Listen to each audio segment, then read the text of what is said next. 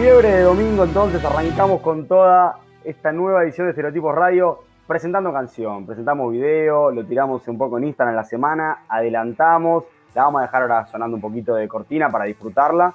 Y antes que nada, sí vamos a agradecerle a Enzo y a, y a Joaquina que se encargaron ahí de ponerle voz, de producir, de toda la movida, Enzo Yerbasi, Joaquín Hipólito, por supuesto. Así que nada, le mandamos un abrazo enorme y estamos muy contentos de tener esta canción para arrancar bien arriba. Emi, ¿qué me contás del tema? ¿Te gustó? Espectacular, se me pegó la parte de fiebre de domingo y herbes como que te queda ahí dando vuelta en la cabeza todo el tiempo. Rana, ¿qué me contás vos de los videos que filmaron los chicos? ¿Cuál te gustó de los que vimos recién? La verdad, primero la calidad muy buena de todos los videos. Particularmente me hizo reír mucho el de, el de Mati, me, me hizo estallar el de Mati. Con la gorrita Ah. del capitán. Y hablando de gorrita, mirá, estereotipos, gorrita, impresionante, que hizo nuestro querido amigo y ex integrante y fundador de este programa hace un par de años, el señor Isidro González Picia, al que le mandamos un gran abrazo, que nos mandó este presente para que podamos lucir ahora y cuidarnos del sol, que vos, Emi, ya te quejabas que estás medio insolado, que no sé qué, que te- no, venías saliendo de casa, y hoy te tocó, así que bueno, ahí tenés para refugiarte un poco. Pero ahora sí, Vamos a darle inicio a este programa, vamos a arrancar. Ya pasó el tema, ya pasó el agradecimiento, gorritas, todo. Vamos a estar teniendo en el segundo bloque entrevista que hicimos con Carito Long de Humanita, buenísimo, con miles de tips para conseguir laburo, así que préndanse que estuvo genial. Y presento al invitado que tenemos en este primer bloque, conductor de Cracosia, seguramente lo conozcan de Twitter, lo hayan leído alguna vez o lo hayan escuchado también. Así que estamos hablando de Crítico y Cítrico. Bienvenido a Estereotipos Radio. Buenas noches, chicos, ¿cómo andan? Muy bien, muy bien, bien. Contentos, con ganas de, de hablar de cine, ¿no? Que tanto, tanto ha- habrá ocupado el tiempo de todos durante la pandemia. Supongo que todo el mundo se lo habrá pasado en algún momento de la pandemia, por lo menos mirando películas. ¿Te, te parece que fue así, Cítrico, vos? Eh, ojalá eh, sería un mundo mejor si así hubiera sido. Creo que mm, están las series que por lo general que más se ven hoy en día eh, y ahí entre, entre el mundo del cine y las series, sobre todo hoy, hoy en la actualidad. Pero sí ha habido mucha gente que seguramente vio, vio cine, vio cuentas pendientes, así que bienvenido, ¿no? O sea, es, Sí, es- sí, eso de lo de las cuentas bienvenidos al mundo. fue algo maravilloso. Yo tuve tiempo y habré visto, sin exagerar, eh, pero unas 60 películas habré metido en lo que va de pandemia. eh, y nada, y estoy muy contento porque pude ver muchas que, que- que- que ¿Qué tenía. tenías ahí. pendiente? A ver. Tenía, no sé, a ver, te tiro por tirar, no sé, Río Místico, una película que quería ver que nunca había visto. que a mí me encantó encima, muy buena. Eh, y así puedo estar todo el programa tirándote porque la es posta que me vi muchas, muchas, muchas. Pero no, yendo a esto que, que decías vos recién de, de, de las series, ¿no? De esta competencia, esto que se da un poco, está esta moda, ¿no? De las plataformas de Netflix, Amazon, que es algo que creo que llegó para quedarse. Y mm, ¿cómo le, cómo le compite esto a la sala de cine, por ejemplo? ¿Qué va a pasar? ¿Cómo va a ser el futuro, encima ahora justo la pandemia, de las salas de cine? Que ahora la gente está cada vez más y más acostumbrada a mirar una película del sillón de su casa, mirarla en Netflix, mirarla en Amazon, buscarla en Internet. Y además que hasta se estrenan películas directamente por, por Netflix, por ejemplo, por Amazon, con películas propias. Y bueno, es eh, para el mundo del cine es un inconveniente, eso, ¿no? Porque mm, eh, pensemos que el cine, eh, a veces cuando se habla de cine, pareciera que nos estamos refiriendo a la pantalla del cine, ¿no? O sea, el cine en realidad vendría a ser la abreviatura del lenguaje cinematográfico. Por ende, es un, es un lenguaje. y que sea un lenguaje comprende que, obviamente, eh, una película de, dígase ahora, Spielberg, por poner un ejemplo muy popular, o, cualquier director, Clint Eastwood, como recién mencionabas, piensan en que la película se vea en pantalla grande. Eh, cuando digo que se vea en pantalla grande, no significa que después vos no la puedes ver en la televisión. Lo que significa es que piensan en la totalidad del plano. Es decir, cuando, cuando por lo general, cuando se filman las series, lo más importante es lo que sucede en el centro. Se piensa en el centro y se, y se utiliza planos cortos y planos medios. ¿Por qué? Porque si vos vas con el celular eh, en el colectivo, eh, tenés que poder ver el rostro. Entonces los planos generales, donde se ve a todos los personajes ahí, eh, se vuelve confuso si vos lo estás viendo en una pantalla más, más, más chica. Bueno, eso es pensar en series. Pensar en cine es, bueno, que eso no importe.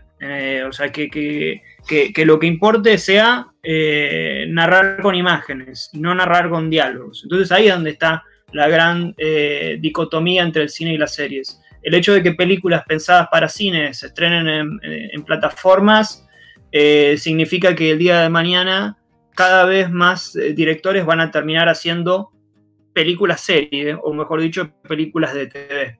Entonces, bueno, eh, es una complicación, ¿no? Porque, de hecho, una de las películas que más se ve hoy en día es, eh, son las películas de Avenger, que son en sí películas serie, o sea, son películas por, temporada, películas que no se pueden ver individualmente si uno no vio la anterior, como el capítulo 4 de una serie, eh, y películas que, efectivamente, desde, sobre todo desde el punto de vista técnico, son muy precarias, o sea, son películas filmadas como serie. ¿Qué quiere decir esto para que me lo entienda eh, que está del otro lado? Em, en el cine lo importante es la decisión, ¿no? El director es el que decide, es justamente el que, el que elige. Si nosotros tenemos una escena, por ejemplo, eh, ustedes están en, cada uno de ustedes está en, sentado ahora eh, frente al escritorio y em, y yo decido, yo digo, bueno, tengo que filmar a una persona leyendo, eh, viendo la computadora. Bueno, quizás yo elijo un cenital, que es un plano desde arriba, porque quiero eh, que se vea toda la espacialidad del lugar. Bueno, esa es una decisión, ¿no? O sea, es una, es una, manera de contarlo.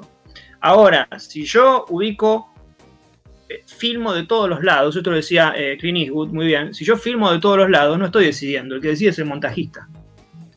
Porque claro, tengo todos los ángulos posibles, no estoy decidiendo.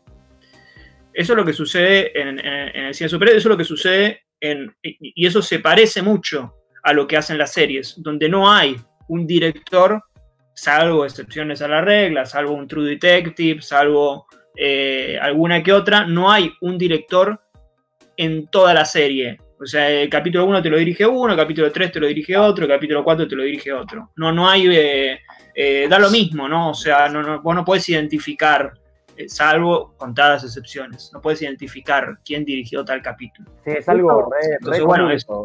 A mí me llama siempre la atención cuando si estoy mirando una serie y termina el capítulo o empieza, veo el nombre de un director y al otro capítulo, al otro coso, veo el nombre de otro director. Es algo que digo, qué raro esto, no sé qué difícil ir, ir llevándola, pero bueno, no, ya ha pasado que hay directores argentinos y todo. Campanella ha dirigido un capítulo de Doctor House también, de hecho.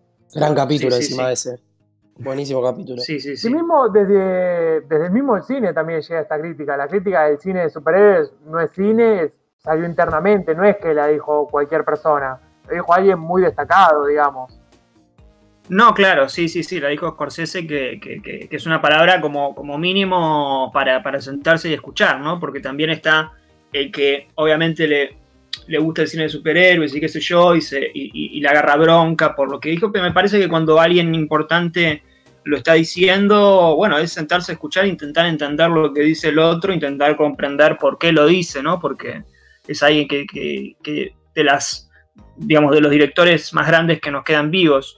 Eh, entonces, por algo lo está diciendo. Sí, por supuesto, yo entiendo también de que eh, entra el gusto de por medio, o sea, si a mí eh, me... A ver, a, veces es difícil, sobre todo cuando se habla del cine, poder distanciarse del gusto, poder decir, bueno, eh, es verdad esto, por más que a uno le guste. Es muy, se, vuelve, se torna muy, muy difícil, o sea, se torna muy difícil para, todo ámbito y sobre todo con el, con el, cine. pero bueno, digo, esto tiene, tiene mucho que ver porque realmente eh, los argumentos son muy sólidos en cuanto a por qué, eh, por qué se genera esa, discordia entre, entre estas cosas. No es que sean dos tipos de cine distintos, porque uno puede decir, bueno, el cine de la Nouvelle Vague, eh, de la nueva la francesa, es muy distinto al que hace, qué sé yo, Riddle Scott. sí, bueno, claro, por supuesto, ¿no? pero en ambos se está decidiendo, en el otro no se está decidiendo. Entonces, por eso digo, forma parte más de las series que del cine. Es lógica la, la, eh, la unión. No, no, no, no debería, digo, no debería ofender tampoco. Digo, hay, hay teatro filmado también. Son películas. Hay, hay, hay una distinción, ¿no? Para hacer. Eh, no es lo mismo película que cine.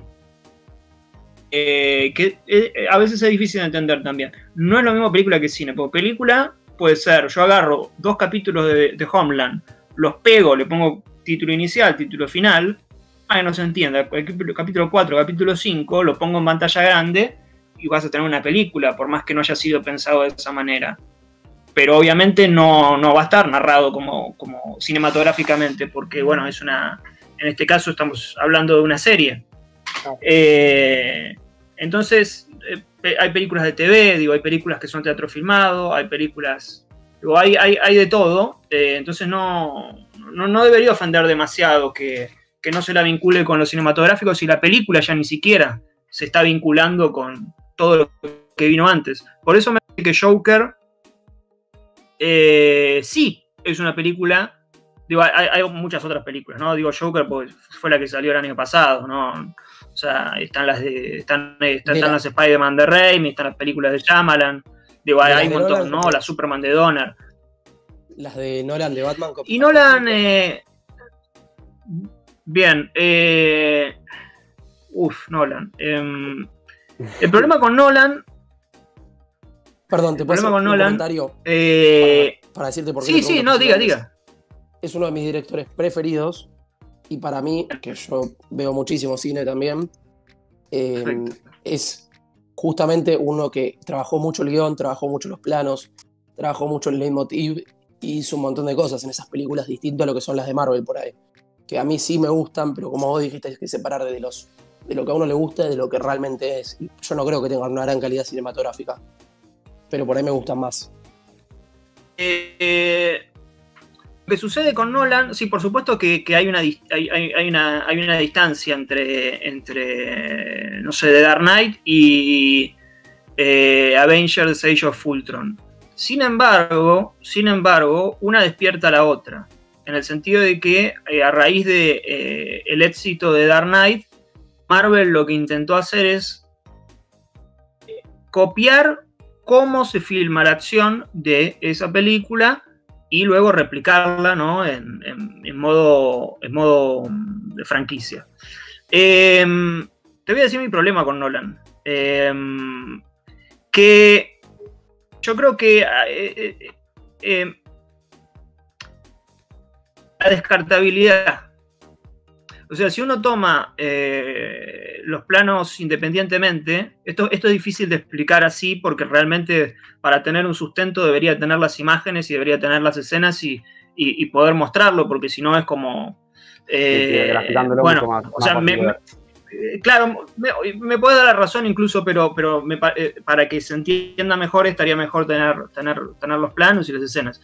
Pero si vos ves las escenas de, eh, Batman Inicia, por ejemplo, cuando la escena de los ninjas, eh, cuando lo dejan solo a, Batman y se le vienen todos los ninjas, eh, pueden buscar la escena en YouTube, van a ver que no, prácticamente no se entiende nada. O sea, no hay, vos no, vos no tenés sentido de la ubicación. No sabes a qué distancia está Batman del resto, no sabes quién le pega a quién. Entonces lo que hay ahí es de vuelta lo que eh, la misma dinámica de, las películas de Marvel, la diferencia es que las películas de Marvel lo hacen extensivo a toda la película. Eh, pero no sabes quién le pega a quién, no sabes cuándo se cayó, hay un momento que se cae un arma y después sigue estando en la mano y después se vuelve a caer. Digo, es como todo lo importante en, Nolan, esto lo explica muy bien eh, Seba de Caro.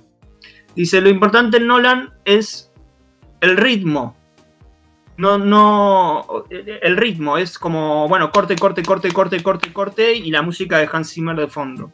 Entonces, bueno, es, muy distinto a lo que hace Spielberg, porque en Spielberg vos podés agarrar cualquier plano separado y está en continua narración. O sea, puedes agarrar el plano de Jaws, en el que, de tiburón, en el que él está apuntando con el tiburón a, a 5 metros, y vos sabés, vos entendés a qué distancia está cada uno del otro. Entonces, cuando de modo que cuando sale el disparo y vos ves la subjetiva de Brody viendo y diciendo, ahora no me acuerdo la frase mítica que dice, eh, vos ya sabés cuándo va a, cuándo va a impactar en, el, en, el, en el tiburón. Esto, por supuesto, que alguien lo puede estar escuchando y decir, bueno, a mí no me importa porque, bueno, yo lo entiendo por decantación. Está bien, está bien, o sea, a mí no me va a ofender eso, pero estamos hablando de que, de, que el trabajo del director es ese. Esto es como si lo llevamos al plano futbolístico. Bueno, puede haber un, defensor que, que, tire el centro y el centro termine en, en, el cabezazo de gol del delantero. Ahora, el trabajo del defensor es marcar. Y si el defensor no marca bien, eh, hay, un, hay, un, inconveniente. Y el trabajo del director es decidir y que básicamente se entienda lo que suceda.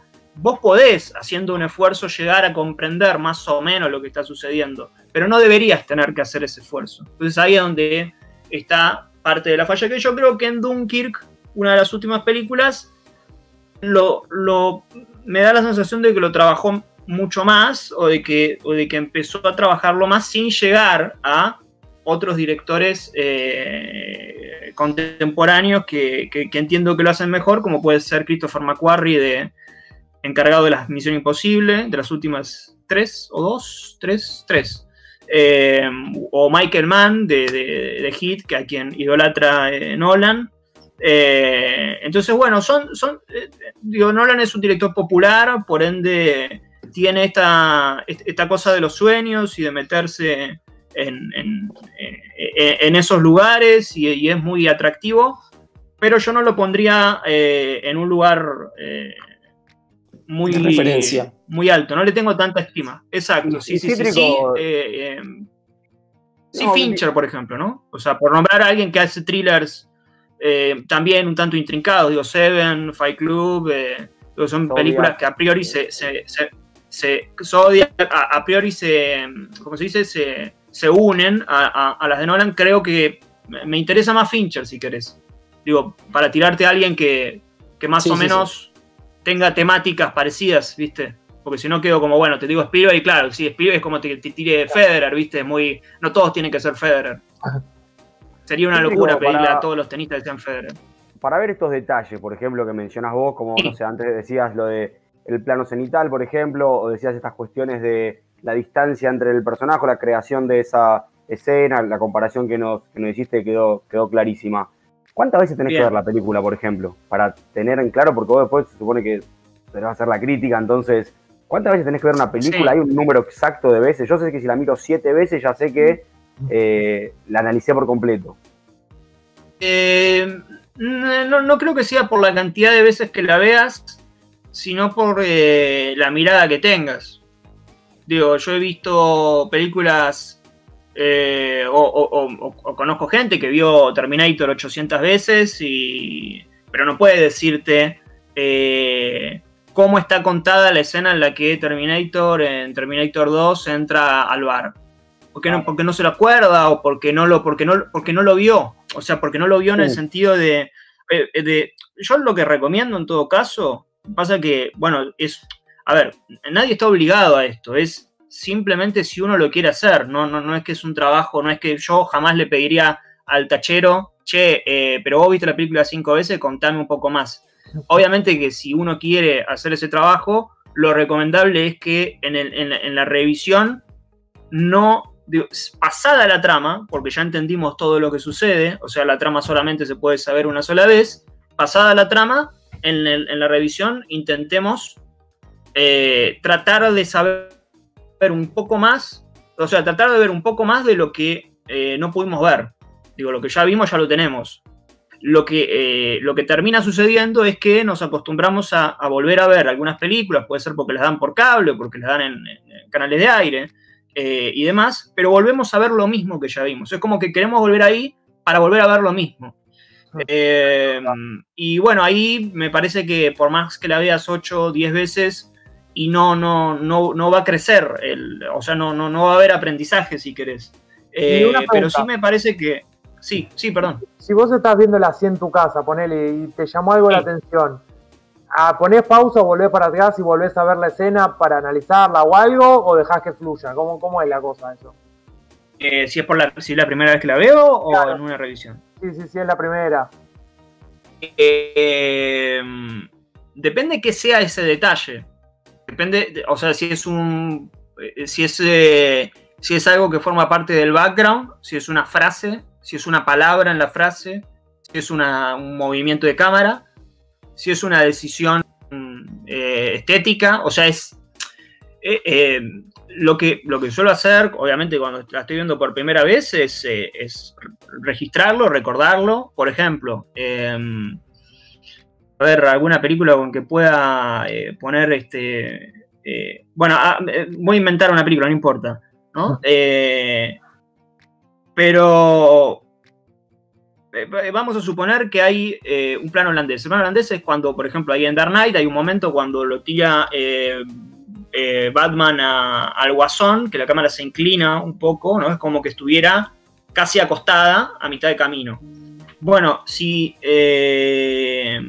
si, en una película noto que hay un plano holandés y noto a los 20 minutos que vuelve a haber un plano holandés y, lo noto después en el final, o sea, lo, primero lo registro en la primera vez, después lo vuelvo a notar en la segunda vez y después lo registro en el final, probablemente lo que haga, si no lo hice ya en el momento, es, después de terminar de ver la película, volver a ver esos tres planos y probablemente llegue a la conclusión de que primero se utilizó por esto, después se utilizó por esto, después se utilizó por esto pero al mismo tiempo va a haber una progresión entre esos tres, tres utilizaciones. Es decir, que no solamente va a haber un, motivo para la utilización, digamos, instantánea de, de, lo que está sucediendo en el momento. Por ejemplo, generalmente el plano holandés se utiliza cuando se le, se le, mm, eh, se, le da vuelta al mundo un personaje. Bueno, entonces, o algo se desestabiliza eh, lo utiliza también Tarantino en One Upon a Time in Hollywood cuando Margot Robbie está yendo al, cine y no la reconocen. Bueno, eh, si, uno, si uno une esos tres planos holandeses, probablemente va a tener como una escalera, va a tener como algo que está en el comienzo, algo que está en la mitad y algo que va a estar más cerca del clímax. Eh, esto estoy dando un ejemplo así. no, no, sí, ¿no? Pero sí, sí, pero bueno. Y, bueno, y le buscas esa, esa lógica o ese porqué de ese plano. Exacto, eh, exacto. Sí, sí, sí. sí eh, me, parece que es, importante a la hora de, tener en cuenta que, eh, que, bueno, que probablemente uno esté un poco más cerca de entender al autor, por ende va a poder entender, sobre todo si, si el autor o el director es, estamos hablando de genios, siempre estar más cerca de entender al genio bueno, es, eh, es una actividad, eh, me parece como mínimo interesante, ¿no? Porque... Y claro, sí, sí, sí, uno va a estar aprendiendo casi eh, en, la, propia búsqueda, o sea, vas a ver que, no sé, quiero pensar alguna película para poder ejemplificar esto, pero, pero probablemente, digo, en, la propia búsqueda, bueno, es una pregunta filosófica el porqué ya, por sí. Me encanta. Eh, y sobre todo cuando participa. Emi es filósofo, tiene acá en la red esta su sección de filosofía y todo. Ah, bien. Si te metes por este lado, estás, estás con altura especial. Perfecto. Sí, directamente. Muy bien, bueno, usted sabrá entonces. Y, todo eso directamente. Ah, bien, bien. Bueno, usted sabrá entonces que. que y, sobre todo si. Sobre todo si trabajas en el cine, porque también eso tiene que ver. Eh, porque a veces hay como poca creencia respecto a, ¿y cómo vas a saber que el director tal cosa? Bueno, obviamente que si vos ves todas las películas, como le decía recién, si vos ves que utiliza el plano de que lo vuelve, después lo vuelve a utilizar, digo, no, no, no estamos hablando de una vez que lo utilizó, estamos hablando de distintas oportunidades, ¿no? Entonces, bueno, eso va a generar, digo, una puede ser casualidad, 20 ya no lo es. Eh, pero, pero, pero más allá de eso, eh, esa intención de intentar eh, entender el, el, por qué, digo, además de, hacerte crecer y, demás, vas a poder ver las demás películas del director y vas a ver cómo ambas, cómo cada una va, a dialogar entre sí, cómo esas películas van a dialogar con otras películas que ya viste anteriormente, cómo todo, todo el tiempo se está resignificando, cómo los directores se contestan uno al otro y cómo obviamente toda, eh, toda decisión, decía esto de, de, cuando, cuando uno está en el set, cuando uno le tocó eh, filmar o directamente presenciar un rodaje, sabe el tiempo que cuesta la apuesta. El tiempo que cuesta la apuesta. Eso es, por más que nosotros estemos en nuestras casas y un plano dure un segundo o dure dos segundos, puede tardar una hora en ubicar todo. Puede tardar una hora. Y si vos querés después hacer el contraplano, lo mismo, porque tenés que mover todas las cosas al lugar, ni hablar en el cine independiente, que detrás de la escena que estamos viendo, detrás de la chica que está hablando, tenemos un montón de mochilas desperdigadas de todos los asistentes. Hmm. Todo eso hay que moverlo del lugar porque no puede estar ahí. Entonces, eh, eh, lo que sucede dentro del cuadro es importantísimo. Lo que sucede en izquierda, lo que sucede en el centro, lo que sucede en, la derecha. Es, eh, o sea, todo está siendo, todo está a la vista. Digo, es muy difícil que lo que suceda, hay excepciones a la regla como en todo, pero es muy difícil que lo que suceda forme parte de, algo no, esperado. O sea, puede haber algún lugar para la improvisación, pero la improvisación dentro del esquema. No es, bueno, agarro la cámara y che, vamos a hacerle tu plano así, tardamos un segundo. No, no, no funciona de esa manera. Te hago una pregunta. Vos cuando analizás, ¿analizás siempre la dirección, la, realización, el montaje? ¿O analizás a veces la dirección, la fotografía, otras cosas, el guion?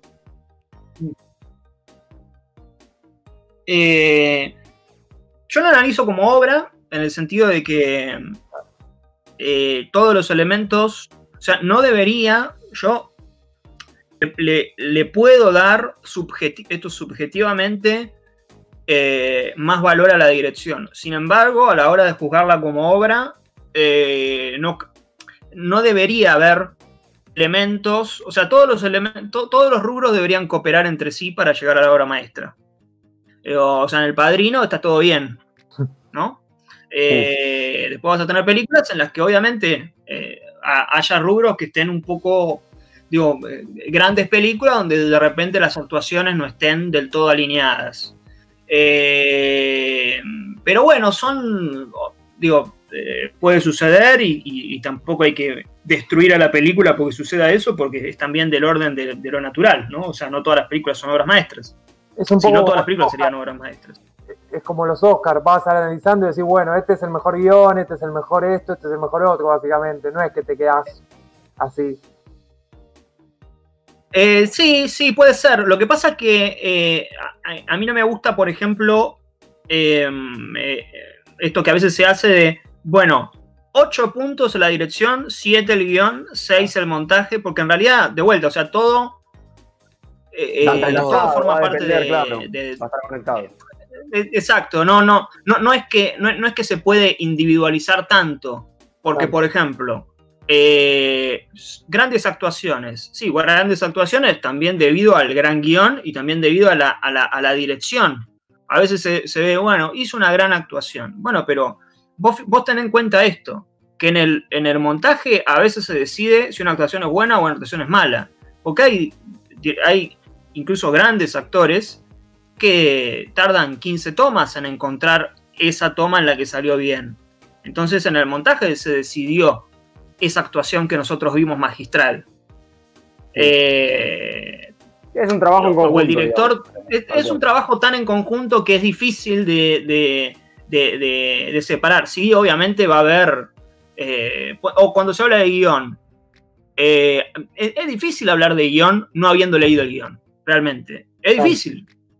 Es difícil porque, porque a veces, suponiendo que haya una... A veces uno dice, bueno, che, esta línea es muy boba. Bueno, pero quizás no es boba la línea. Quizás el actor la dijo mal. Esa línea con otro actor sería, eh, no, sería percibida como boba. Digo, una mala actuación te va a hacer parecer que el guion es malo.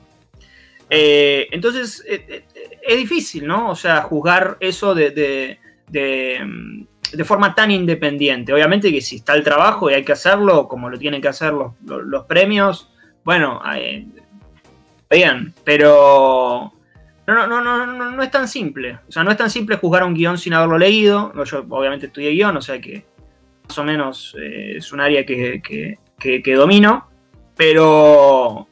Pero bueno, también sucede con, perdón, con muchas películas a las que se dice, le dice no tiene guion por no tener diálogo. Cuando eh, hay pocas cosas más difíciles que escribir eh, a la hora de escribir guion que es acción. Eh, cuando, uno escribe guion, no, no, no es puramente diálogo, es, es, audio y visual, ¿no? O sea, es lo que vemos y lo que se escucha. Eh, De- y, y escribir, escribir acción es muy difícil. Ustedes piensan en películas como Misión Imposible. Es, es imposible, justamente, es imposible de escribir.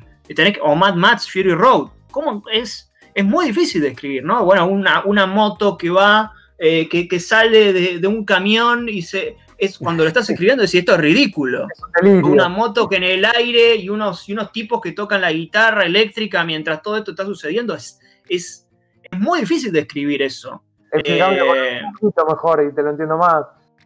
exacto, sí, sí, sí, es muy complicado. Eh, no, no, eh, al contrario, o sea, lo más fácil de hacer es escribir eh, diálogos. No es que es. También tiene que haber un entre paréntesis. Tampoco es fácil escribir diálogos buenos, ¿no? O sea, porque si no. eh, Tarantino lo que tiene, por ejemplo, es que es un gran maestro a la hora de escribir diálogos. Pero también generó que parezca fácil escribir diálogos. Y después de Tarantino hubo un montón de directores que quisieron copiarlo y que no tuvieron el mismo éxito porque no tienen el ingenio que tiene Tarantino para escribir los diálogos. Cuando uno ve el diálogo de... de Reservoir Dogs, la escena del bar, de por ejemplo. Exacto, exacto. Bueno, ese diálogo, ese diálogo, el diálogo del inicio, eh, la primera línea es. eh, están hablando de Like a Virgin. Eh, bueno, están Sí. hablando de Like a Virgin, justamente, ¿no? Y es muy gracioso el, el- el diálogo, es muy, es muy natural. Ahí hay un traveling circular que va haciendo Tarantino mientras va- vamos conociendo los personajes, que casi como que, casi como que la cámara está, eh, está, está escondida, ¿no? Como que lo estamos viendo escondidas. Eh, pero además lo importante que tiene ese diálogo, y por lo general en el cine de Tarantino, es que no solamente es un diálogo gracioso, sino que va a justamente dialogar con la situación de- del personaje de eh, Tim Roth. Porque Tim Roth justamente va a debutar, si hablábamos de Like a Virgin, va a ser el virgen dentro de esa banda. Es el, es el, el- el- el policía infiltrado que, que va a que va a debutar mal en, eh, en una, una especie de redada o, de, o de robo, de, de- atraco, exacto. Eh, entonces tiene esa inteligencia Tarantino de, de bueno, de, de- de- de poner diálogos aparentemente anodinos, eh, graciosos, divertidos, que al mismo tiempo se van resignificando con el correr de la película. Lo que eso no es percibido por los que copian a Tarantino, que solamente leen de los diálogos de Tarantino, pueden hablar más o menos natural y hacer algunos chistes. Bueno, eso es no, eh, eso es no entender la, la- Eso es quedarse en lo superficial de, de- de Quentin. Es, es no entender el, el, eh, eh, lo que está dentro de, de- O sea, la complejidad que tienen, que tienen esos diálogos que, Sí, el, que- que el diálogo de proponen. la Big Justamente Mac, el por gran- ejemplo. Todo, es todo el tiempo. el diálogo de la. Big Mac. Claro. Bueno, el diálogo de la Big Mac, ¿por qué, por qué tiene e- ese diálogo? Nosotros lo estamos viendo y, y- fíjate cómo rápidamente se resignifica ese, porque a los 2-3 minutos eh, nos enteramos que son dos matones que están yendo a, a- matar a, un pibe que, que, bueno, que era un actor comediante, no me acuerdo del nombre.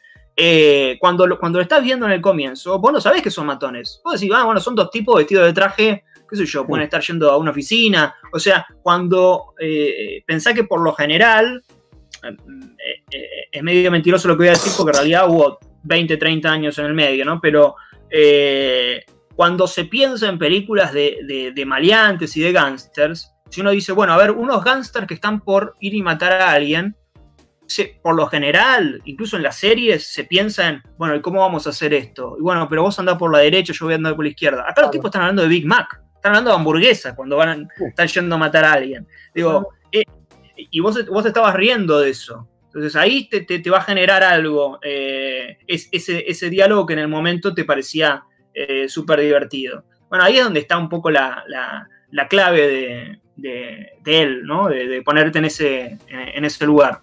Cítrico, te, mm, Sí. no quiero quedarme sin hacer acá un pequeño juego que armamos con Emi antes de, de cerrar la nota, así eh, nos divertimos un poco y, y le damos un fin, porque la verdad que está buenísimo todo lo que decís, está para seguir hablando horas y horas, te digo, porque nada, están bárbaros los, los anales y estamos acá también con, con Emi y con el Rana, que son bastante cinéfilos y, y miran a full. Sí, de hecho, Así yo, que justo que dijo lo de guion, le voy a decir una sola cosa a él. Yo hice un curso muy bueno de guion en la NERC, buenísima, que tiene un montón de carreras gratis, todo para la gente que le interesa eso, que mucha gente no lo tiene en cuenta, que tenemos muchas universidades buenas, artísticas, como el Inca, la NERC, todo gratis. ¿Con, qué, profe- ¿Con qué profesor tuviste? ¿Te acordás? No, no me acuerdo. ¿Sabes que no me acuerdo? Capaz que lo conozco. Ah, bueno. Bueno, no importa. Eh, sí, sí, mirá, no, acá, acá hay de situación- todo. Realmente, La situación es, capital. Diga. la situación es la siguiente. Supongamos que viene un amigo tuyo, director, te dice que tiene que hacer una remake acá en Argentina de unas determinadas películas que te voy a decir, y vos tenés que ayudarlo con el casting, tenés que decidir el actor o la actriz para cada ese papel. Yo te voy a dar opciones, me gustaría que vos me digas Bien. con cuál de estos te quedás. Supongamos que te dice que quiere hacer Karate Kid, una remake argentina, y necesita a alguien haga de Miyagi, pero él quiere una Miyagi mujer. Y las opciones que te voy a dar son Mirta Legrand, Bien. Moria Kazam o Susana Jiménez. ¿Cuál elegís? Eh, Miyagi. No, Mirta Legrand. Mirta. Legrand. Por La La voz de- supuesto. ahí para que la voz de la Es- historia entre, claro. Y la- Exacto, sí, sí, sí. Aparte por edad me parece que es la que más cierra. Si tuviera que hacer el padrino para el personaje de Don Corleone, y yo te doy a Facundo Arana, Sebastián Estebanés o Pablo Echarri, ¿cuál elegís? Eh, voy a ir con. Voy a ir con. mm, Estebanés. Estebanés. Sí, no, no, me, me- sí, sí, Estebanés. La Eh, porque sí, sí, sí. Eh, Estebanés, eh, mm, obviamente es un actor eh, muy limitado, pero pero bueno, qué sé yo, viste, capaz que le damos un- otra cosa, viste. Sí, sí, viste. A veces te, alejarte un poco del personaje original te, te da otra, viste, no querer copiar lo que ya lo ya hecho y obviamente esta Estebanés no lo va a copiar a Brando, va a ser otra cosa, Eh, va a ser quizás una comedia, pero bueno, eh, veamos qué sale. Titanic quiere ser tu amigo cítrico y tenés que elegirle una pareja para Rose y Jack. Las opciones son Peter Lanzani y Lali. Espósito, Pedro Alfonso y Paula Chávez o Mm. Marley y Florencia Peña. Uy, eh, la última no, no, me caen bien, pero no. La segunda era Pablo, eh, Pedro Alfonso. Pedro Alfonso y Paula Chávez. O Peter Lanzani y Lali Y Espósito. la primera Peter Lanzani. No, no, no, no, no, la primera, la primera. Sí, sí, sí. sí, sí. Está Aparte aprobada son- esa son pareja que, actores, que funciona, claro. pero- Sí, sí, sí, sí, sí. Aplica, aplica. Para Batman, ya que encima ahora se viene una, una- un nuevo Batman Uf. también. Y las opciones son reboot, sí, sí. Franchella, Guido Casca o Nicolás Vázquez. Franchella, Guido Casca o Nicolás Vázquez. Eh, no, eh, Nicolás Vázquez. Eh, sí, qué sé yo, también, ¿no? Físicamente da un Ah. poquito. Aparte, eh, la realidad es que no hay que ser un gran actor para ser Batman. ¿No? O sea, lo hizo Ben Affleck, lo hizo bien Ben Affleck, a pesar de que las películas son dudosas. eh, eh, no es un enorme actor Ben Affleck. O sea que no, aparte estás con traje siempre, bueno, se puede usar de último en doble de riesgo. Lo sacás Eh, adelante, digamos. Vamos, sí, sí, sí. Claro, aparte los millonarios siempre son carilindos, lo ponemos a Nico Vázquez, queda perfecto. Exacto. El traje el traje exactamente, sí, bien, sí, sí, seguro. Bien. Vos que habías puesto una opción Franchella, Peter. Franchella. Claro, haces, elegís a Franchella, haces un Batman cagado a palos, soy mi retirado, ¿viste? Cambia la película totalmente. Ojo, puede andar, ¿eh? Y Franchella puede ir como comisionario Gordon. Me va, Bien, me va. me gusta bien. El comisionado Gordon, Franchella, sí, sí, sí. Y la última cítrica que tenemos, Kill Bill, A ver, para hacer a la famosa Beatrix Kido. Mm, China Suárez, Pampita Bien. o Marcela Klosterboer. Voy a ir con. Uy, eh. No, no, no, no. Voy a ir con, con China Suárez. Sí. Porque en realidad Pampita, la película de Pampita a mí me gusta, la que actúa Pampita. Eh, Personalmente, la, la película de Pampita, el que no la vio, véala por favor, es una joya, es espectacular. ¿Cuál es la de Pampita? Eh, desearás al Al hombre de tus sueños, ¿no? O, Al o no, a la- al, nombre de tu hermana, ¿no? Ah, Algo así. exacto, sí, sí, sí. Es, Sí, es un sí, Es una. eh, una película muy malentendida. Es una gran. eh, como. Es como una sátira de las novelas eh, eh, Claro. latinoamericanas. Eh, es raro porque es una sátira, pero no se leyó como sátira, se leyó como que. como que una mala película. Y no, obviamente está. Se está burlando, justamente por eso está Pampita eh, elegida ahí. Eh, pero no, vamos con la China Suárez, que también físicamente da, da mucho más con el rol de, de Kill Bill. Para cerrar, Cítrico, una, una De película. Kill que Bill, hayas no, no es Kill Bill, no, es, es Uma Thurman. Uma Thurman, sí. Eh, Sí. Una película que hayas visto este año que decís, esta es la mejor que vi, la recomiendo, y esta no me gustó, no la miren, de estas, de las últimas que hayas salido, de las últimas que hayas visto. Ay, ay, ay. eh, de las últimas que vi puede ser... eh, me gustó mucho una, una especie de tragicomedia que se llama The Hunt, que la dirige Craig, Craig Sobel. eh, es una, una película 2020, exactamente. eh, una comedia también, una película de humor negro muy a la. Puede ser, puede ser vinculada con Kill Bill en algún punto por su, por su humor característico, nada más. Eh, bastante. mm, Digo, en, un- en un- en tiempos donde las películas parecen regir un poco más de, de- de- de ir más a la corrección, creo que esta película incomoda, ¿no? Por, por el lugar donde, donde pone a los personajes, eh, por algunos chistes que hace, eh, y me pareció que eh, está muy bien. Y después, eh, una película que no me gustó para nada es una que se llama Gretel y Hansel, dirigida por Oz Perkins, una película de, terror, del terror que no me gusta, que es... A mí me encanta el cine de terror, pero hay una cosa, un germen últimamente que al que se lo denominó terror elevado, que pareciera ser el terror que le gusta a los que no les gusta el cine de terror, ¿no? Que es como un terror eh, meramente, como alevosamente artístico, con pretensiones eh, grandes, ¿no? Como si el terror no lo fuera, ¿no? Como si el cine de terror fuera algo bajo y acá venimos a traerte algo, eh, digamos, eh, planos que duren cinco minutos, ¿viste? Sí, algo muy solemne, donde no hay ningún tipo de chiste, donde no hay jumpscares, pero hay otro tipo de. Hay algo que reemplaza los jumpscares, pero te dicen, no, acá no hay jumpscares. Bueno, esa cosa de. de- de- no me gusta, ¿no? Ese, ese, ese terror que se pone en ese lugar, como dándole. quitándole el prestigio, ¿no? El terror que no mira el cine de terror, ¿no? Que mira otras películas, pero no al cine de terror. Bueno, eso dentro del 2020. Hay, seguramente hay peores, pero es la que se me ocurrió ahora. Está muy bien, está muy bien, Cítrico. Así ahora, bueno, tenemos ahí una, una recomendación para ver en, en los próximos días y una para no ver eh, jamás, o, o no en los próximos días por lo menos. No, bueno, pueden verla, pueden verla. Digo, es y, mi- corroborar mi lo que dijiste. ¿no? Obviamente. caso, claro. Claro, bueno, exacto. No. Sí, sí, sí, para eso es un buen ejercicio. Que usen su tiempo en ver la película de Pampita. Yo la recomiendo. La vi dos veces, que no es, no es poco. Muy bien. Vamos con esa entonces, otra recomendación acá de Emi, Muy bien. avalada por, por el cítrico. Bueno, hasta acá llegamos, bien. como dije antes, podríamos seguir hablando y hablando. Me quedaron miles de preguntas ahí anotadas. Pero bueno, el tiempo es tirano, así que muchísimas gracias y un lujazo haberte tenido acá charlando un poco de, de cine. No, muchísimas gracias a ustedes por haberme invitado y por supuesto, ¿no? Para alguna otra ocasión no hay ningún tipo de inconveniente. Y invitamos, por supuesto, a todos a escuchar Cracoya Podcast en Spotify, el, el programa acá que conduce Cítrico, donde habla de todas estas cosas que estuvimos hablando hoy, pero con mucha más profundidad y, y nada, muy entretenido también, así que lo Sí, recomiendo. claro, claro. Sí, sí, puede, eh, obviamente, ¿no? Que Cracosia Podcast lo encuentran en Spotify y además, digamos, hablamos de, de películas súper accesibles, episodio de Rocky, digo, no es que, digo, si bien las analizamos, no, no, no, no, no es que hablamos de, qué sé yo. No, no quiero tirar ningún director para no ofender a nadie, pero bueno.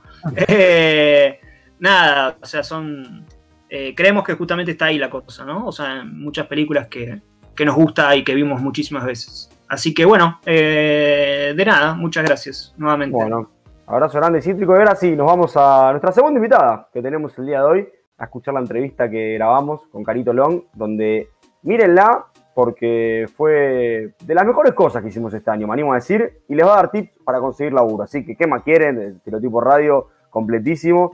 Eh, Y en fin, los dejo con, con Carito. Gracias, Cítrico, Emi Rana y adiós. Vamos. Arrancamos en Estereotipos Radio con una nueva entrevista, caras conocidas, como pueden ver, Julieta de Alba, Valentina Laurenzano, a quienes saludo y presento, y la nueva cara que se nos suma, la nueva invitada que tenemos en este, en este ciclo que estamos haciendo por YouTube, por Spotify, eh, tratando de, de romper un poco con estos esquemas y con lo que hacíamos antes. Carolina Long, bienvenida, Caro. Muchas gracias, Pedro, ¿cómo andás? Bien, muy bien. Contentos acá de poder recibirte y bueno, de poder hablar de este tema que tanto me interesa a mí en lo personal, tanto le interesa a las chicas también que... Es cierto, es cierto. Y que tanto le interesa a todo el mundo, que es esto de la búsqueda laboral un poco, ¿no? Sí, sí, aparte, bueno, muchas gracias por invitarme, pero es así como vos decís, es algo que está en boca de todos, más ahora en pandemia, bueno, ¿qué hacemos con la búsqueda de trabajo y la pandemia y si se consigue, si no se consigue? Así que me parece que está buenísimo también informar a todas las personas que están escuchando. Bueno, claro, como para um, arrancar un poco, si querés, para aquel capaz que, que, no te conoce, no te tiene, o te tiene visto, vista de humanita, pero no tenía ahí presente capaz tanto tu rostro y demás. Eh, contanos si querés un poco qué es lo que haces con, tu página, cómo es que llevas este emprendimiento y cómo lo arrancaste también un poco y cómo fue creciendo también, ¿no? Bueno, les cuento un poquito. Bueno, mi nombre es Carolina, estudié recursos humanos, me recibí hace más o menos dos años.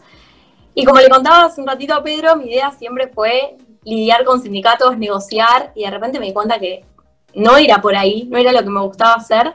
Trabajé en la parte más hard de recursos humanos, liquidando sueldos y toda esa parte de sindicatos. Y a la par empecé a desarrollar este emprendimiento en realidad con la idea de ayudar a las personas. Subí ofertas laborales a mi Instagram hasta que mis amigos me dijeron tipo, che, sos un poco densa con tantas historias. Hmm. Entonces ahí fue, ahí fue cuando dije, bueno, listo, hago un emprendimiento dedicado full time a eso, tal cual, para no, no saturar a mis amigos con ofertas laborales. Entonces así creció un poco Humanita. Con el tiempo fue creciendo y yo me empecé a reinvolucrar, a ver de esta satisfacción de ayudar a las personas que consigan trabajo, que me digan, che, Caro, lo conseguí, me ayudaste con un montón de cosas que no sabía. Fue como que realmente me empezó a llenar y mi trabajo empezó a quedar más de lado. Dije, por acá no es tanto. Entonces renuncié hace más o menos un año y ahora sí me dedico a full a Humanita, donde los ayudo con un montón de cosas. En el medio me recibí como coach, así que sesiones de coaching, simulacros de entrevistas, armar el currículum, cargar los portales. Ahora arranqué con talleres también.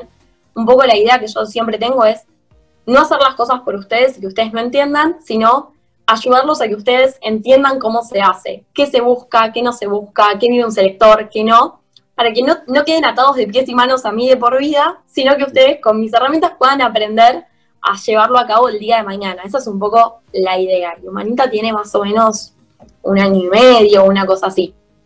Bueno, y qué, qué, qué interesante y qué, qué, lindo también debe ser esto de poder tenerlo como tu emprendimiento, tu trabajo y también poder ay ayudar a otras personas, ¿no? Porque en la búsqueda laboral, obviamente, que va, subí seguido, que cómo te agradecen y demás, gracias por subirte unos Sí, termina siendo recontra satisfactorio. Cuando decís que te dicen que consiguieron el trabajo, debe ser lindo. Bueno, mal, pero... mal, aparte mucha gente está perdida, así que eso está buenísimo. Espectacular. Y para aquella gente que está perdida y para ir arrancando esta entrevista un poco, nosotros lo que solemos hacer es arrancar capaz con algunas preguntas, dejar algún juego para el final, pero ahora vamos a truncarlo esto, vamos a arrancar acá con esta especie de juego que va a ser un verdadero falso, orientado a todo el tema currículum, ¿no? Porque uno lo primero que piensa cuando tiene que ir a buscar trabajo, lo primero que tiene que hacer es tener armado un currículum o estar orientado por ese lado, ¿no? Porque es como, digamos, esa primera impresión que uno puede dar, ¿no? Mandando el, el currículum para que lo conozcan a uno. Así que yo voy proponiendo acá el verdadero falso con algunas preguntas que armamos. Primero le voy a dar el pie a Julia Valen para que nos den su parecer, a ver por dónde están encaminando sus, sus currículum. Y después, a ver si están vamos, o no. Tal cual. Y después, Caro, te vamos a dar el, el pie a vos para que nos digas si es verdad, si es falso, por qué y a ver qué, si lo que dijeron las chicas era por ahí o no era por ahí. Así que arrancamos. ¿Es verdad que es más fácil conseguir trabajo si pongo que estoy desempleado, más allá de que tengo un trabajo actualmente? Juli. Eh, Pienso que no, pero porque lo asocio a, a, la experiencia o a que, a que juzguen por qué estoy desempleada. Me habrán despedido, como a que me pregunten, che, pero ¿te echaron? ¿Hiciste algo? Y que juzguen, eh, nada, de antemano. ¿Valen? Juzguen. Coincido plenamente con, con Juli, sí. Tal cual. Bueno, Caro. En realidad, bueno, ese es un mito que se tiene, que hay personas que están buscando trabajo y dicen, bueno, pero si estoy buscando trabajo no me van a llamar porque ya tengo. En realidad, yo coincido un poco con las chicas. Lo que se mira mucho es el tema de los baches, ¿no? O sea, bueno, ¿hace cuánto tiempo que estás desempleado? ¿Cuánto tiempo pasó entre un trabajo y el otro?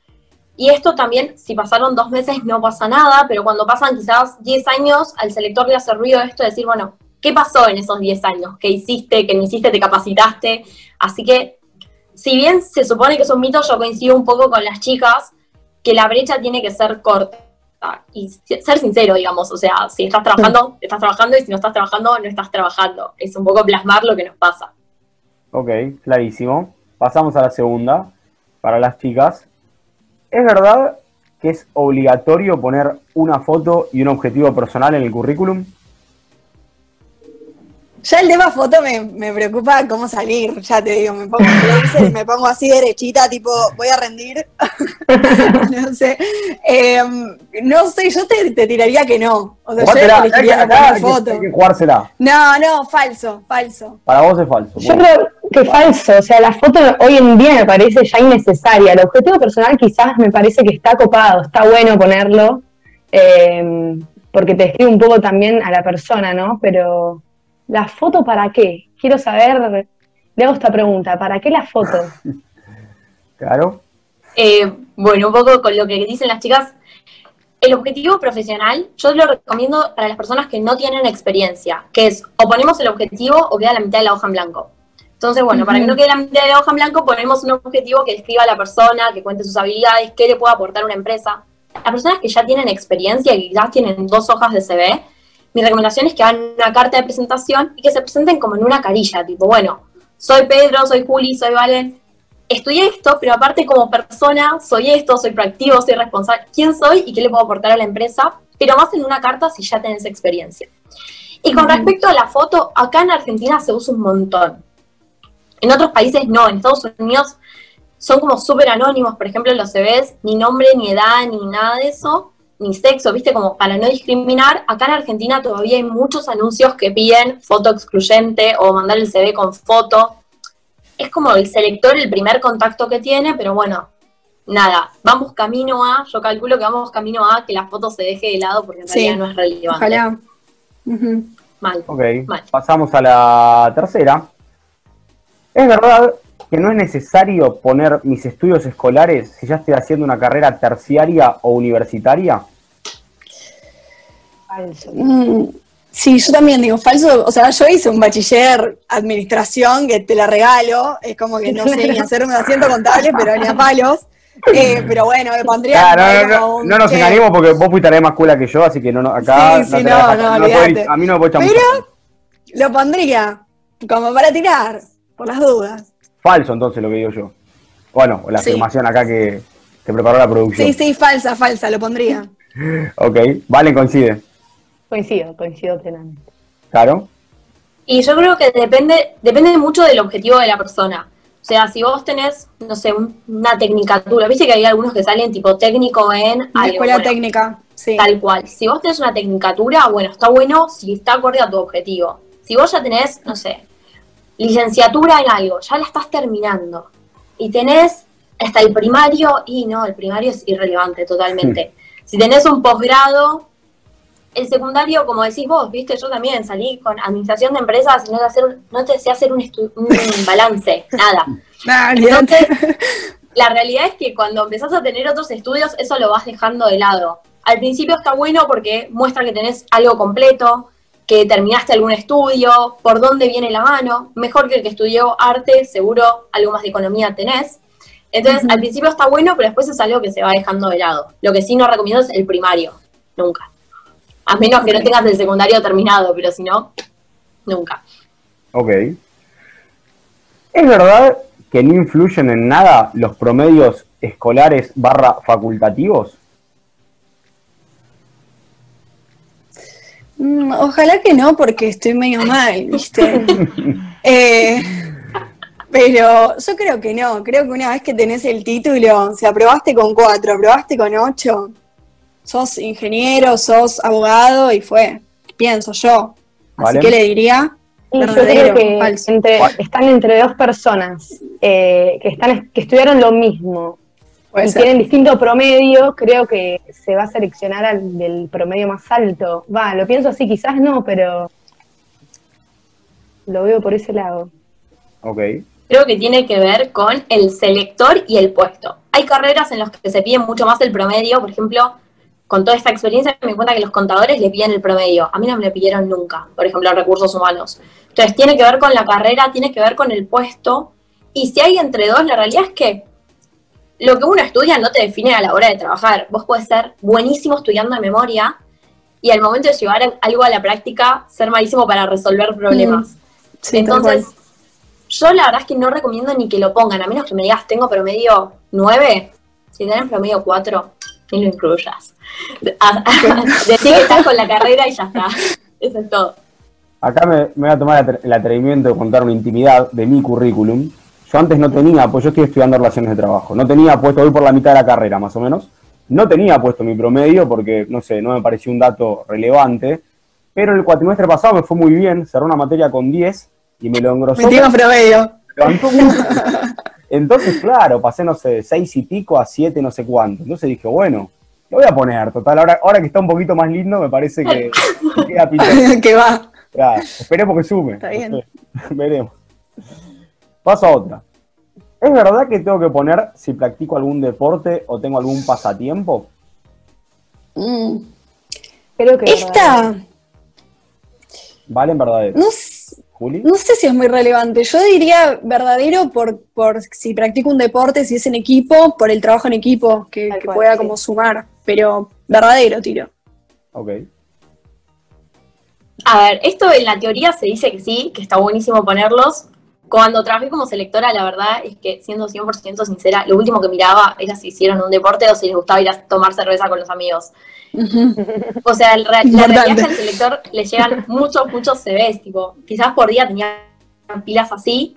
Entonces, frente a esa pila, lo último que miraba eran los intereses. Sí, al momento de ir a una entrevista, es probable que te lo pregunten, o que podés dejar en una carta. La realidad es que hago hockey hace tantos años, desarrollé competencias para trabajar en equipo, o sea, te va a sumar, pero no sé si ocuparía lugar del currículum, que es como todo el lugar es tipo muy preciado, no sé si ocuparía lugar dentro de esa hoja con intereses personales, digamos, con cosas extras. Ok, clarísimo. ¿Es verdad que influye el diseño estético de mi currículum según la profesión y puesto que esté buscando? Pongo algunos ejemplos capaz extremos, pero los pongo. Un, dise- un diseñador gráfico tiene que tener un currículum con mucha onda o un periodista tiene que tener un currículum con una redacción perfecta.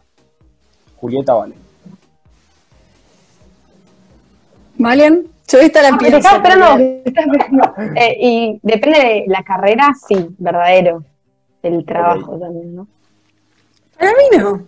Bueno. No sé. Para, para mí no, falso. Se defina caro. Yo creo que, que sí, que depende, porque a veces no es como que la gente, mal que mal, pre- es prejuiciosa, ¿viste? Frente a un CV es tipo, uy, le puso 50 colores y es abogado, y el abogado tiene que ser azul y estricto. Como no sabemos quién va a estar del otro lado, o sea, Claro. todos estos prejuicios están, como el abogado. Es lo primero que ven, el diseño, además, también. O sea, en realidad no debería, no debería influir, pero como del otro lado no sabemos la persona que está, ni los prejuicios que tiene, ni nada, siempre lo recomendable es, bueno, hacer algo acorde a la carrera de cada uno. Si te gusta el amarillo y sos abogado, bueno, que no sea un amarillo patito, que sea un amarillo más tirando a mostaza, por ejemplo. Como adaptar los colores a eso y bueno, el diseño también. Ok. Vamos con otra. Que en esta yo me veo venir un poco la respuesta que va a dar Caro, pero bueno, es una pregunta muy común y que se hace todo el mundo y que, y que se aplica también. ¿Es verdad que ante la duda tengo que mentir y nivelar para arriba o venderme? Yo verdadero, Verdadero, sí. de una. Ok. No sé si mentir mucho, pero agrandarlo. Agrandarlo. Fantasear un poco. Yo no recomiendo mentir, pero primero que soy súper sincera. Segundo que cada vez que miento, termino con un dolor de panza de la hostia porque no sé mentir. Entonces, partiendo de esa base, no recomiendo nunca mentir, pero sí creo que muchas veces nosotros nos tiramos, nos autoboicoteamos, nos tiramos para abajo, estudiamos 15 años inglés y ponemos inglés básico. No, porque no me siento confiada. Bueno, no, gana confianza en vos, porque en realidad no lo estás agrandando, tenés un nivel avanzado intermedio. El tema creo que está muchas veces en ganar confianza, pero lo que no recomiendo, mentir, bajo ningún punto de vista. A veces hay personas que viven en Salta, en Mendoza, en Jujuy, en Cataratas, tienen distintas locaciones de acuerdo a dónde mandan el CV. No, o sea, vos estás en Buenos Aires. Listo. Entonces, hay cosas con las que no mentir y sí ganar confianza, porque en realidad a veces sentimos que lo estamos agrandando y no estamos agrandando nada, es falta de confianza en nosotros. Claro, recién que mencionabas este tema del inglés básico, por ejemplo, inglés intermedio, inglés avanzado. ¿Cómo sé qué tengo que poner en el currículum? ¿Cómo me oriento en ese, en ese ítem? Muchas veces se orientan con los exámenes que dan. Si dan algún examen, por ejemplo, es, ese ya te dice si es nivel intermedio avanzado. Y si no, también tiene que ver con cómo uno se siente, porque esto también es súper importante. Quizás vos estudiaste durante muchos años, pero no te sentís cómodo y al momento de hablar vas a hablar más básico que intermedio, porque no te sentís confiado, porque tenés inseguridades. Yo creo que si te sabes comunicar bien, te sabes, sabes entender, sabes leerlo bien, por más que haya palabras que no sepas, un intermedio va. El básico es cuando es como, bueno, me repetís, tipo, y te trato de decir y me voy trabando un montón, bueno, ahí sí más básico. Pero tiene que ver también como cada uno se sienta con el idioma. Ok, clarísimo. Y la última. ¿Es verdad que más es mejor? Ejemplo, cursos, formaciones de todo tipo, o bueno, mismo antes lo que decíamos, capaz de pasatiempos, deportes, etcétera. Respuesta es verdadero. Ok. Yo creo que cortita y al pie.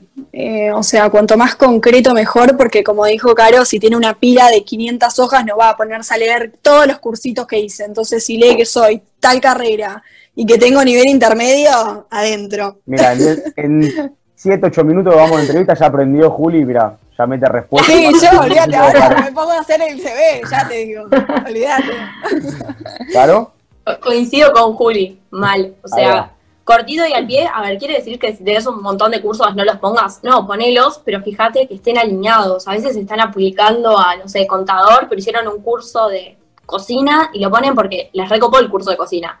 Sí, bueno, pero no te van a llamar porque sepas cocinar. Claro, no va a ser el desayuno a la empresa. Así que nada, cortito y al pie y enfocado en el objetivo. Todo lo que no sume, ahora fue. Claro, para cerrar un poco con el tema currículum, que bueno, es como dijimos antes, capaz un poco el pie, el inicio, como para empezar una búsqueda laboral. eh, ¿Cuál sería entonces ese, ese ABC o eso que no puede faltar, ya que, como dijiste antes, cada parte del, del currículum es tan preciada y tan importante? Para mí lo que no puede faltar, bueno, estudios, independientemente de si es primario, secundario, terciario, estudios no pueden faltar. Eh, experiencia, si tenés, que no falte. Siempre lo importante es adecuarlo a lo que uno tiene. Si no tenés experiencia, no te vuelvas loco. O sea, ponemos otras cosas. Si tenés conocimiento de idiomas, tampoco puede faltar. Más que nada si es inglés, que hoy en día lo piden para todo. Camarera, inglés. Para absolutamente todo inglés informática, que a veces uno no lo pone porque vivimos en la era tecnológica y es como obvio que se usa Word. No es tan obvio, así que incluirlo, la parte informática. Si tenés voluntariados que a veces se dejan de lado porque no son pagos, entonces no, pero suman, suman también al hecho de haber trabajado en un equipo, haber cumplido horarios o responsabilidades y datos personales. Tipo, datos personales es lo que tiene que estar muy, muy bien, porque si no, puede estar divino el CV que no te van a saber contactar. Entonces, datos personales, celu, mail, eh, si tienen el LinkedIn actualizado y que genere valor, tiene que estar también. Si no genera valor, no le pongan. Eh, pero bueno, nada, un poquito eso. Datos personales, sí o sí. Eh, formación, sí o sí. Si tienen experiencia, sí o sí. Y después al resto lo va acomodando. Si tenés idiomas, si conoces informática, si tenés voluntariados, si tenés cursos, talleres, seminarios. Todo eso va como acoplándose. Ok, perfecto. Para salir un poco acá del, del tema currículum, creo que ya resolvimos unas cuantas dudas. Da para seguir hablando, pero la verdad que es súper eh, jugoso, interesante. Interesantísimo. Y amplio, ¿no? Porque se puede armar de, de tantas formas distintas, ¿no? Eh, pero bueno, para ir un poco a lo que es la búsqueda laboral acá, hablando por supuesto con Carolina Long, licenciada en Recursos Humanos, eh, manejando la página Humanita en Instagram, que tiene tantos seguidores que pueden buscarla y verla ahí, o en su Instagram personal Carito Long. Te pregunto, Caro, ¿cuál es la mejor forma de buscar trabajo? Ejemplo, no sé, ¿qué sitio web recomendás? Para mí, LinkedIn. Yo sé que es como la que más conflicto trae porque es un tema, no es que simplemente aplicás como CompuTrabajo o Boomerang, pero LinkedIn es una red social tipo muy, muy grande. O sea, te contactás con empresas, te contactás con selectores, con posibles jefes, con compañeros de, de trabajo, o sea, con absolutamente todo. Es como el Instagram, que para nosotros es el ABC y no podemos salir de Instagram. Bueno, si estás buscando trabajo, LinkedIn tiene que ser eso. Para mí es la mejor. Teniendo en cuenta que mucha gente no la maneja y que quizás requiere de más tiempo, tenés que generar contenido, tenés que interactuar y un montón de cosas. Boomerang, Zona Jobs y CompuTrabajo para mí son las mejores. Pero bueno, después tenés Empleos Clarín, que también es muy buena, pero está orientada quizás más a oficios que a puestos gerenciales, por decirte algo. Para mí las mejores, sacando LinkedIn, que es un caso aparte, Boomerang, Zona Jobs y CompuTrabajo. Me parece que le dan una reamplitud y que son fáciles, son prácticas, son fáciles de cargar, tenés información de todo tipo y de distintas localidades también. Ok. Claro, en cuanto a la gran contradicción del mercado laboral, que es querer empezar a laburar de lo que estás estudiando, pero que te piden experiencia, ¿cómo se consigue trabajo en este, en este caso? Mi recomendación siempre es pasantías. O sea, yo sé que son medio garrón, que no pagan tanto, o sea, es una realidad, pero para mí, para arrancar en tu sector, es lo más fácil, porque si no es normal que para sin experiencia te llamen para call center o recepcionista o administrativa y no necesariamente está ligado con lo tuyo.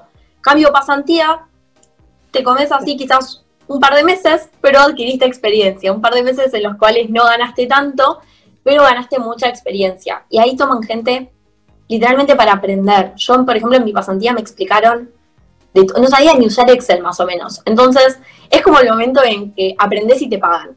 Y no hay que pensar tanto en lo que te pagan, sino en la experiencia que, en lo que estás aprendiendo. Pero, para, perdón Juli que me meta, pero no está también, está bien que estamos en un año complicado y demás, pero no está difícil también conseguir una pasantía. Para mí la clave para buscar pasantías es en, en los portales de empleo de la facultad.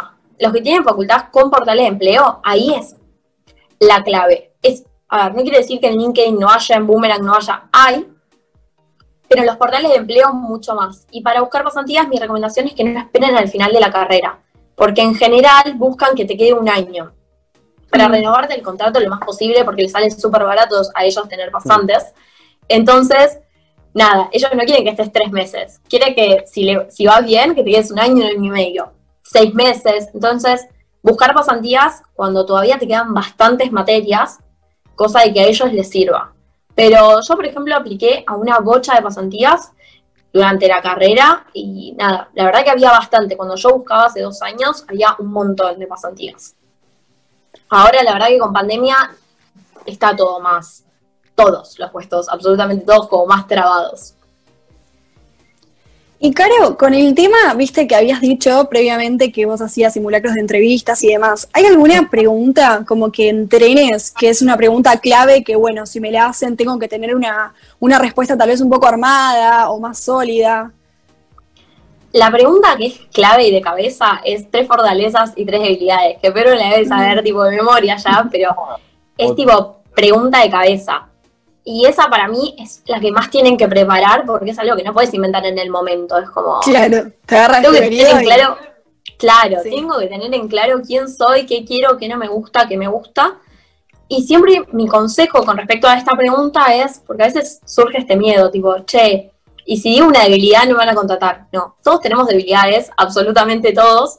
Lo importante es saber cómo demostrarla. Tipo, las fortalezas, ejemplificarlas. Trabajo en equipo porque, no sé, hace seis años que estoy trabajando en el juego del hockey y lo desarrollé, o porque en la facultad, ejemplificar las fortalezas. Y las debilidades, poder darles como una solución. Yo, por ejemplo, soy súper desorganizada. No les muestro el escritorio porque es un asco. y entonces, tipo, si yo decía eso en una entrevista, el selector, tipo, bueno, si es desorganizada no me va a cumplir con nada, pero vos decís, che, soy desorganizada, pero uso agenda, uso post-it, uso un montón de cosas para organizarme. Entonces, las fortalezas, ejemplificarlas y las debilidades, como que el Solucionarlas. externo o- tenga miedo de contratarnos, como salvarlas. claro.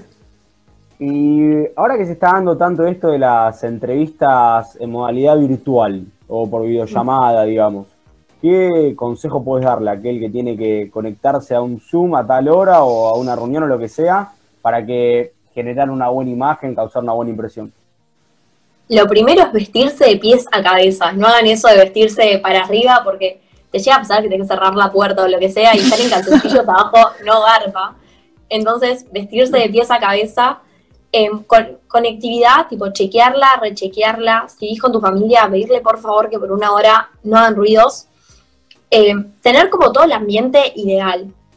Yo siempre les digo, si quieren probar con un amigo, prueben el Zoom, prueben el audio, prueben la conectividad. Si la van a hacer por Zoom o por Skype, la foto, que sea foto acorde, no con una foto en malla, que no está mal, pero seguir con el hilo de la imagen que nosotros queremos dar. Eh, pero un poco eso, chequear la conectividad y estar tranquilos porque en realidad es lo mismo, con la diferencia de que estamos en nuestras casas. Todo lo que nos pueda distraer, tipo computadoras prendidas, perro, gato, mamá, hijo, lo que sea, sacarlo de lado y estar como lo más conectados posibles, pero es una entrevista normal y de hecho a veces es hasta más cómodo porque estamos en nuestra casa y no estamos viendo un montón de cosas no se ven. Por ejemplo, comunicación no verbal, tipo los gestos que siempre están dando vueltas, no los van a ver, si estamos mal sentados no lo van a ver. Hay un montón de cosas que tenemos que relajar porque estamos más en casa. Caro, y en la actualidad, ¿cuáles son las profesiones que percibís que tienen mejor eh, salida laboral? todo lo que tiene que ver con informática, todo lo que es desarrolladores, toda la parte de informática está estallando. Todo, bueno, marketing digital también tiene bastante. Ah, mi consejo igual es que estudien lo que les gusta porque esas demandas van y vienen. O sea, es como un, un año esta la rompe y de repente se llenó de esos porque todos estudiaron y la demanda va para otro lado. Pero hoy se pide mucho todo lo que es desarrollador, toda la parte de IT se pide un montón. Bien, y vamos con la última. Eh, en este momento que, bueno, la gente tal vez está necesitando más trabajo y surgieron muchos, muchos emprendimientos, ¿considerás que es un buen momento para emprender o es mejor buscar un trabajo eh, bajo relación de dependencia? Justo me lo preguntaste a mí que soy poco parcial, o sea, a mí me Mm. encanta y soy fan de que la gente emprenda, o sea, es como que para mí el trabajo en relación de dependencia queda en humanita y los ayudo porque es lo que ustedes quieran, pero yo no lo vuelvo a elegir. Eh, me parece que es un buen momento para que uno se conecte con uno y con lo que quiere hacer por- y ver los objetivos que uno tiene. A veces me dicen, Caro, mi objetivo y lo que más quiero en la vida es dedicarme a viajar.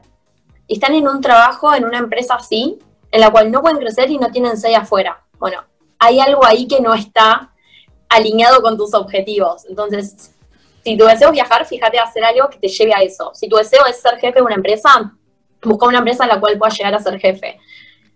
Creo que eso es un poco. Y emprender es mucho más difícil de lo que a veces creemos. Entonces, tiene como esas trabas de que quizás estás buscando trabajo y decís, bueno, emprendo porque es más rápido, más fácil, me hago un Instagram mañana y ya arranco. Y tiene un montón de movidas, tipo impuesto a las ganancias, contador, community manager, diseñadora, bueno, contadora, un montón de cosas.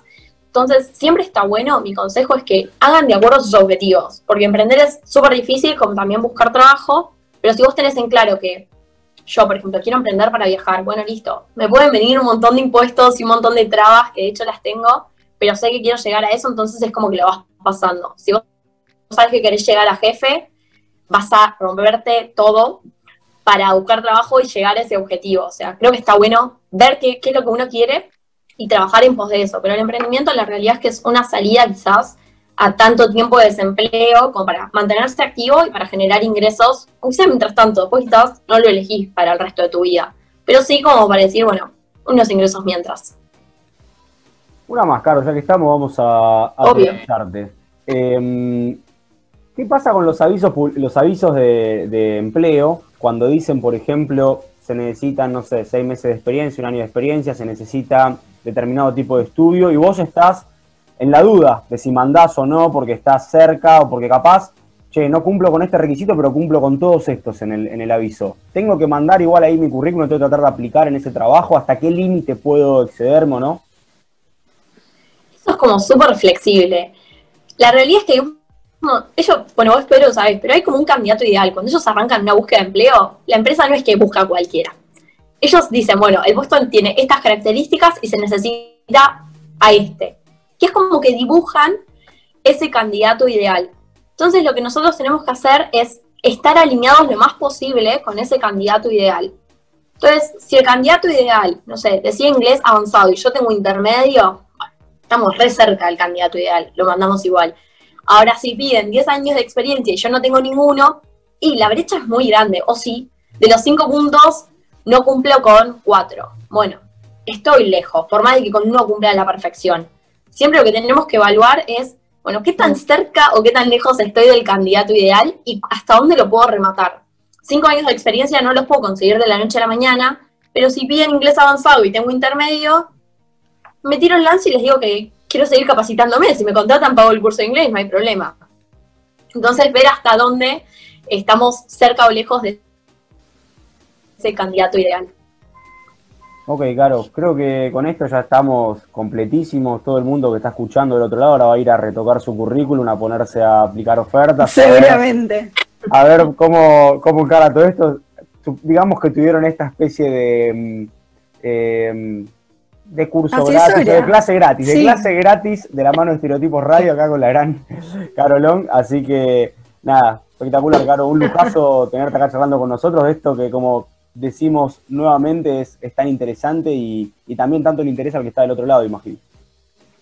No, bueno, gracias a ustedes y aparte por tenerlo en cuenta, porque es así, es, tipo súper masivo, pero a la vez es algo que no se toca mucho, que no se sabe, que, que nadie nos informa y nadie nos explica. Así que nada, posta, muchas gracias por haberme llamado y por haberme tenido en cuenta también para que les comente todas estas cosas.